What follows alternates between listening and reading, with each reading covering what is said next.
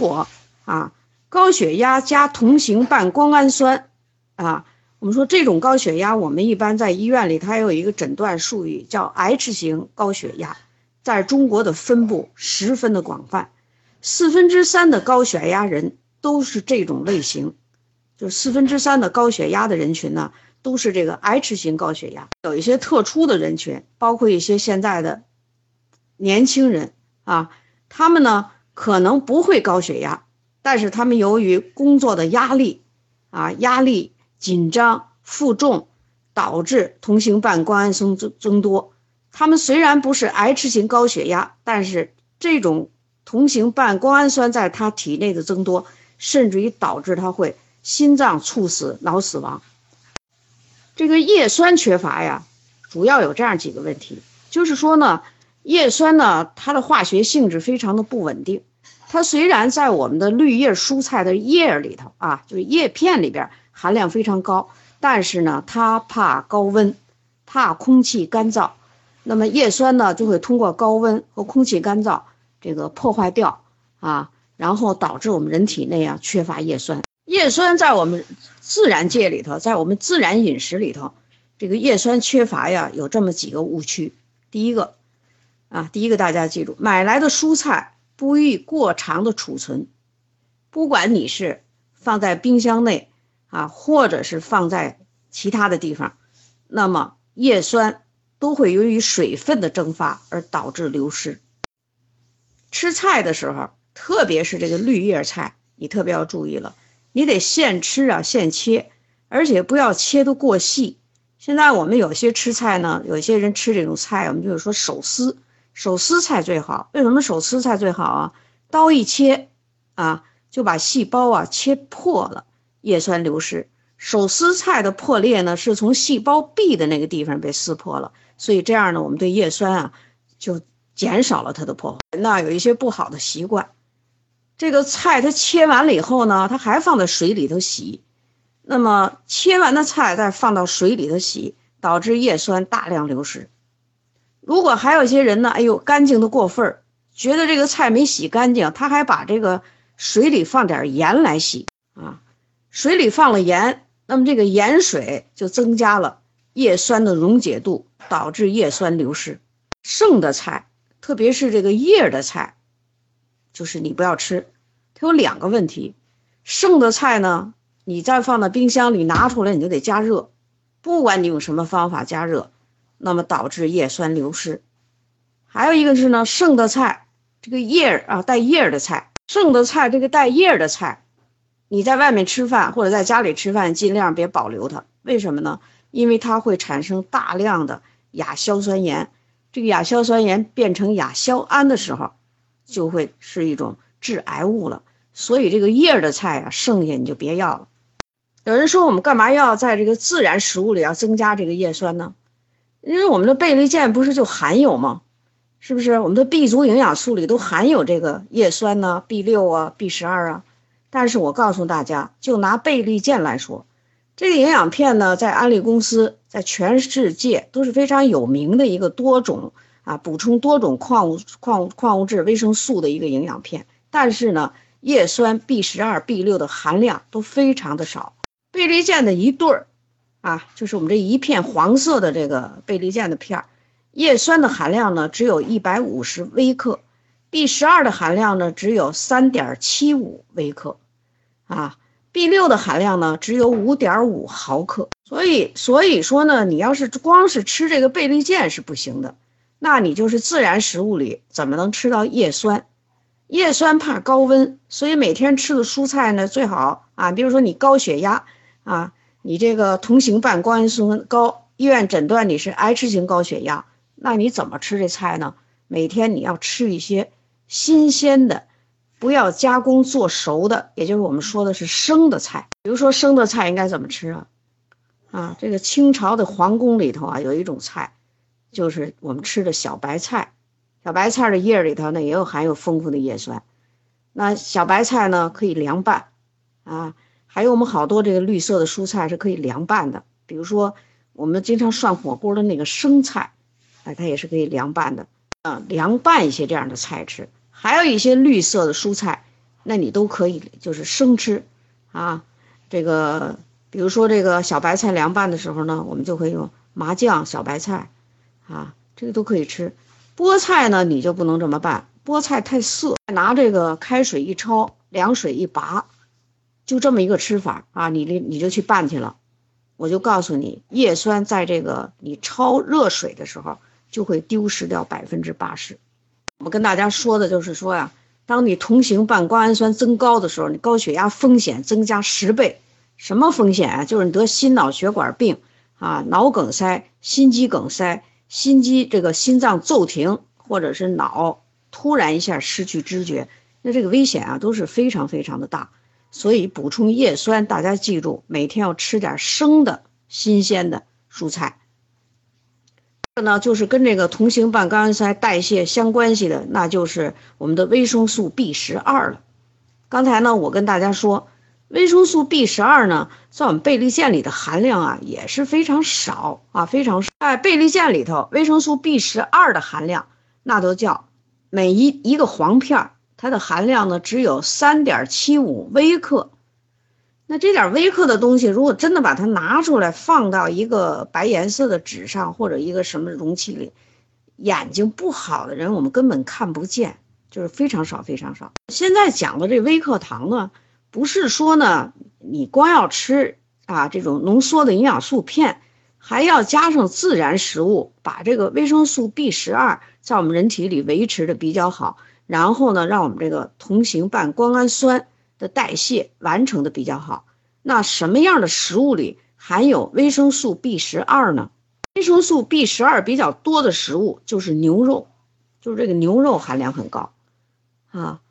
那高血压的人呢，大家知道这个猪肉呢，甘油三酯很高，这个羊肉呢，胆固醇很高。那你可以稍微吃一点牛肉，每天都吃几口啊。你吃牛肉的时候，它也有胆固醇，所以你可以配上木耳啊、海带呀啊，这个这个来吃，或者我们的果蔬纤维素嚼片就没有危险了。食物呢含维生素 B 十二很高，但是你真的吃不多，就是我们的这个酱豆腐，或者我们叫这个呃腐乳啊，就是那个红的红颜色的被红曲霉菌发酵了的豆腐，还有呢就是一些泡菜啊发酵的泡菜。里面含有这些东西，你不都不可以多吃，但是呢，你每天都需要吃一点。那当然了，刚才我们说的这个叶酸呐、B 十二啊，我们的 B 族里有啊，贝利健里有，是不是？你这个营养素你必须吃，自然食物还要进行补充。那为什么我们非得要跟大家讲这个叶酸 B 十二呢？因为它在这个代谢中引起同型半胱氨酸的增高。那下边我给大家说说。当同型半胱氨酸增高的时候，为什么高血压可以有风险呢？第一个问题就是，当血液中同型半胱氨酸增高时，内皮细胞它对内皮细胞有毒性的作用，而内皮细胞呢，它不能有毒性，是吧？内皮细胞正常代谢的时候呢，释放的是一氧化氮，它有降压、舒张血管等等的好作用。如果它要是被中毒了，那内皮细胞呢，就释放出内皮素，这对我们高血压的病人是危害相当的大。那么这种啊，它对这个高血压的病人可以干什么？使动脉粥样硬化的程度加剧，就是加剧加快的向前发展，于是导致高血压的凶险。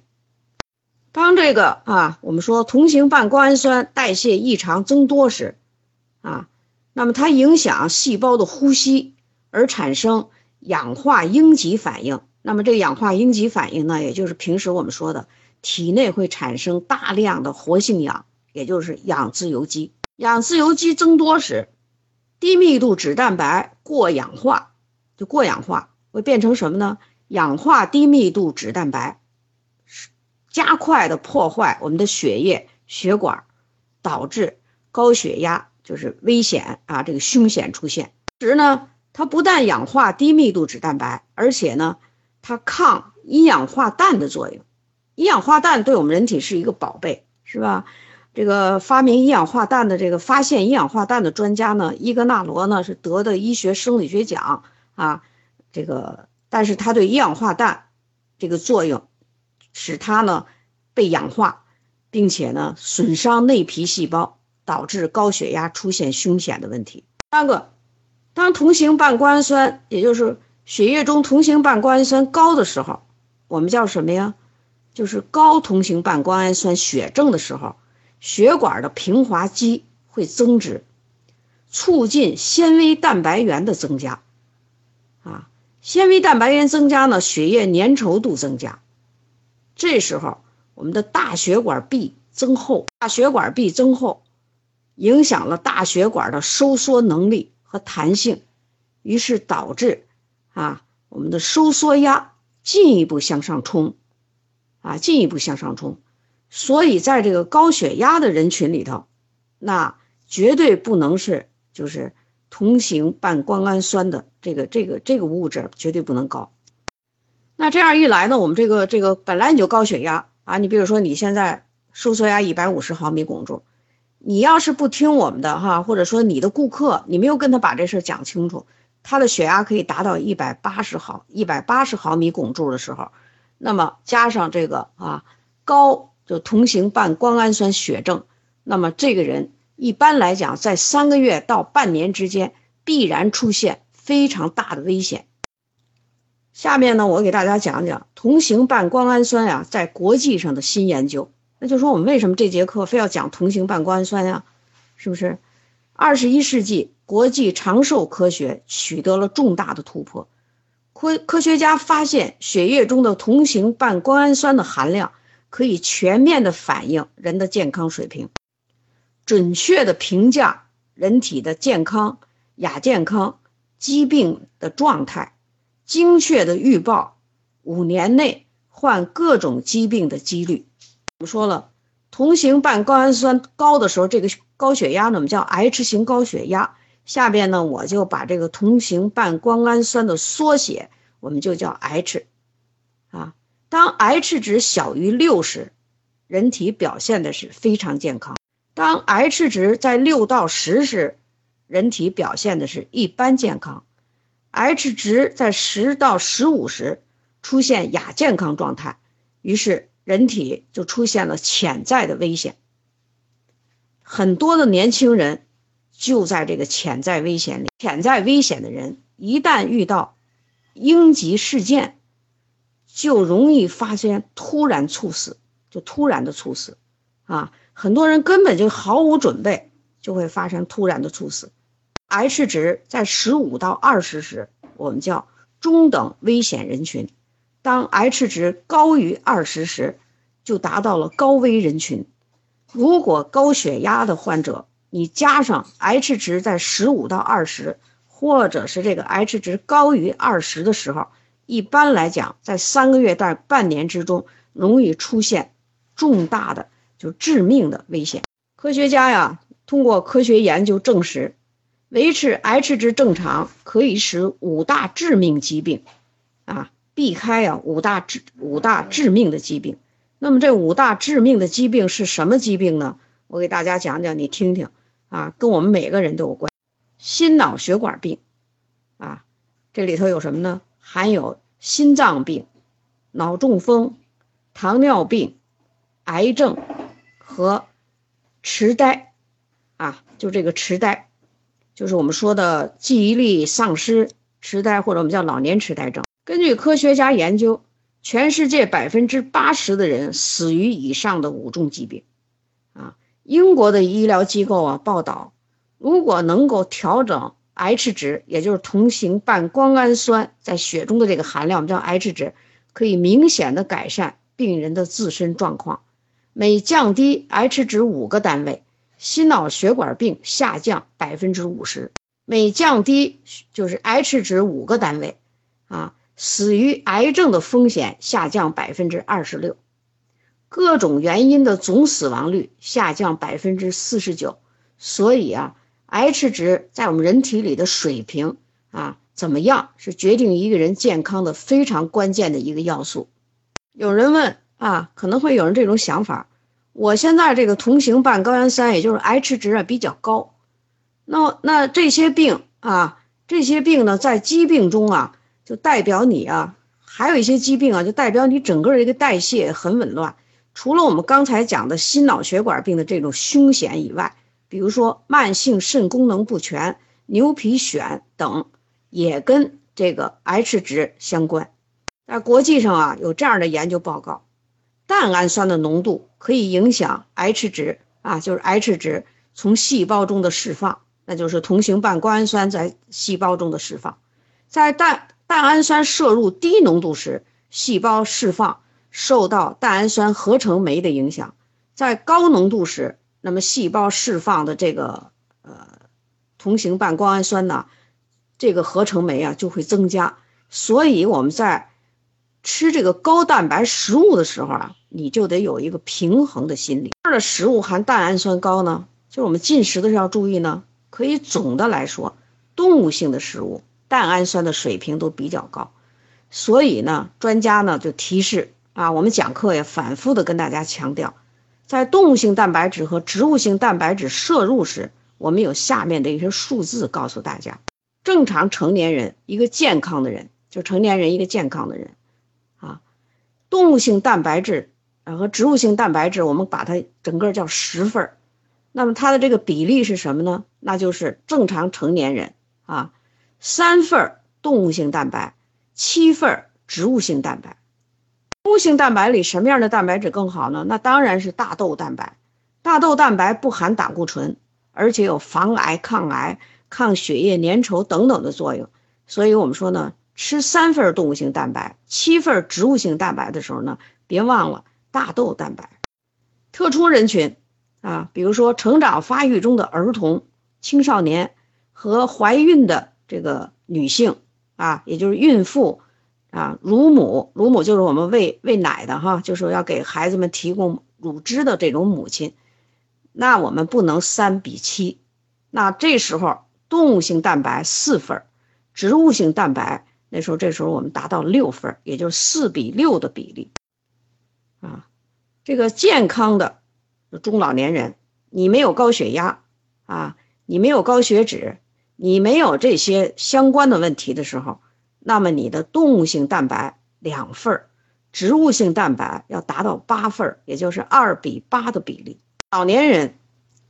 啊，你现在呢已经是六十五岁以上，七十岁以上。那么在我们中国，这是叫老年人了。你这个老年人的新陈代谢就出现了很多问题，啊，多年的营养积累，可能你身体里这个叶酸呀、D 十二啊都缺少。那么这时候你记住，啊，一个健康的这种老年人，动物性蛋白一份儿，植物性蛋白九份儿。我们刚才讲的，注意补充叶酸 B 十二，是吧？这个我们的叶酸 B 十二，大家看，我们贝利健里有，我们儿童多宝片里有，B 族里都有啊。那么呢，我们加上这些东西，避开我们的环境污染啊，避开我们的环境污染，喝些好水啊，别让这个 PM 二点五啊不分什么昼夜的往身体里进。那么这样，我们可能会一生健康。来呢，我们给大家讲了一些呢，就是说两个重大的风险。那么根据科学研究。高血压的第三个风险是什么呢？如果你是高血压患者，啊，你现在呢胆固醇高，可能同型半胱氨酸也偏高，如果再加上寒冷，那么高血压的风险就增加了。